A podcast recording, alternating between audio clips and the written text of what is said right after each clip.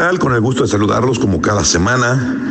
Y hoy precisamente, después de, dos meses y medio, para ser exactos, en la participación que tuve por ahí el 5 de marzo del presente año, cuando empezaba el tema de la pandemia en México, eh, en estos espacios hicimos los comentarios sobre cuáles eran las percepciones personales respecto a la pandemia. Mencioné en ese momento que de todos los países del mundo, México ya teníamos una ventaja, que era que ya habíamos vivido en el 2009 con la epidemia, la pandemia de H1N1, que si recuerdan nada más el mundo se encargó de satanizar a México, que éramos el país donde estábamos cayendo como moscas porque era una influenza también, era un coronavirus, el H1N1, de alta peligrosidad, muy contagioso, muy mortal.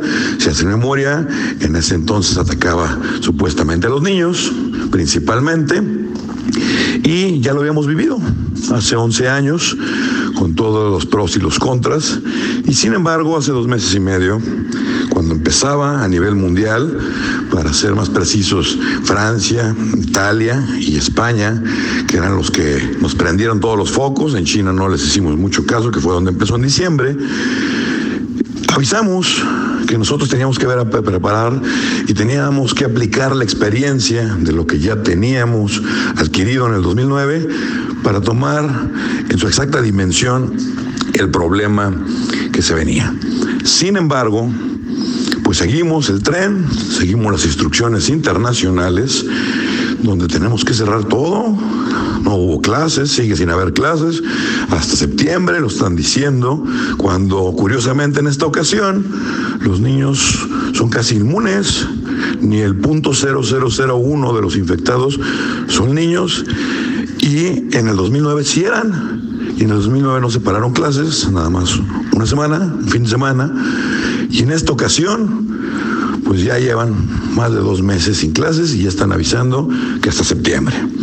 El punto es que hay exceso de información, como en el 2009 no lo hubo, y no me vengan que porque no había internet, porque claro que lo había, y si no lo recuerdan bien, pues acuérdense de las elecciones, de las campañas políticas, era, ya existían redes sociales, ya existía como Twitter, que ahí empezó el tema de las noticias falsas, ya que creaban páginas o creaban perfiles con reforma y un guion bajo para que creyéramos que era la oficial de algún medio de comunicación. Entonces, el Internet existía y no se hizo eh, la paranoia colectiva que estamos viviendo en esta ocasión. Obviamente sobredimensionaron las cosas.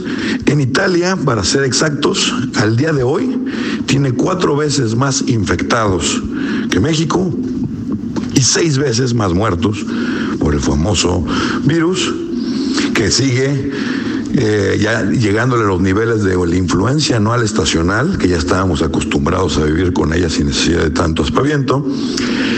Y resulta que Italia ya abrió económicamente el país, con todas las medidas, ya estaremos acostumbrados a vivir como en una película así medio casquiana, con tapabocas, con micas, con guantes.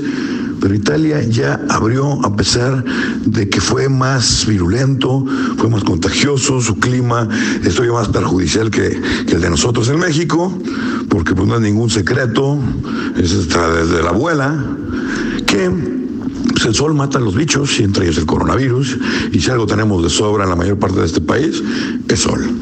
El punto no es ese, el punto es que económicamente ya tenemos la justificación para sobarnos el chipote de un declive que venía desde finales del año pasado, antes del famoso coronavirus. Ya venía a nivel mundial una picada económica y México no era la excepción. Ya teníamos problemas, yo lo veía en la industria y en los comercios, donde estaba bajando. Se lo adjudicábamos en ese entonces a que el gobierno federal había cerrado el gasto público y si el gobierno se había apretado el cinturón, pues no había el dinero que constantemente el gobierno inyecta a las economías locales, pero ya nos dimos cuenta que por ahí no va. Y ahora ya estamos padeciendo y estamos viendo casos gravísimos, no solamente de gente que está perdiendo su patrimonio, sino que la violencia incrementa y no es ningún secreto, ni los voy a sorprender con el dato, de que la violencia y el crimen cobran más vidas que el coronavirus. Ya la prensa y los medios no están atendiendo, la sociedad, la sociedad, la ciudadanía ya no le está exigiendo a las autoridades que nos regresan a un Estado de Derecho porque estamos preocupados por ese enemigo fantasma, ese enemigo invisible que es el coronavirus, que cuando ya, que ya vivimos la historia con su primo hace 11 años, que era el H1N1, y ya vimos los pros y los contras, y sin embargo estamos más asustados que antes. Si fuera cierto el alto grado de, contagio que le adjudican al COVID-19, pues estaríamos cayendo como moscas, como en épocas anteriores, como el ébola en algunos países de, de, de África, como la famosa peste negra que cobró la mitad de la población en los 1800. Y no, entonces ahora para justificar ya están saliendo que la inmunidad del rebaño, que el coronavirus a todos nos va a contagiar, pero a la mayoría no nos va a hacer daño o a algunos les va a hacer daño y otros no. Igual que todas las gripas, igual que la influencia estacional de cada año. El punto es, y me van a matar como siempre, ¿qué hay detrás de estas medidas? De que la capacidad hospitalaria no estaba preparada y ahora están diciendo que ya están preparados. A ver, si se supone que un virus va escalando piramidalmente y siempre va a haber más contagiados, porque si ponen atención, no hay ningún registro de los que ya les dio, se lo diagnosticaron en análisis y ya se curaron. Lo dejan en el número de los contagiados, como si el contagio fuera permanente.